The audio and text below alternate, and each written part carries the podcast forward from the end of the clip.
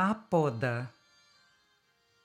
Quando é necessária ao campo produção forte e fiel, não se pode prescindir da poda quase cruel.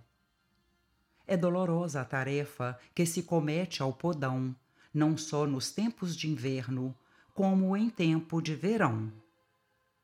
No pomar esperançoso, na vinha feita em verdura, há dores indefiníveis que nascem da podadura. Velhos ramos opulentos, dilacerados ao corte, despenham-se amargurados, vencidos de angústia e morte. Esforça-se a podadeira no galho que cede a custo, e as frondes carinhosas parecem tremer de susto. Muita vez toda a folhagem sucumbe, desaparece. Nobres hastes mutiladas dão mostras de mãos em prece. Mas depois, findo o tormento, passada a grande agonia, vem a luz da primavera nas colheitas de alegria.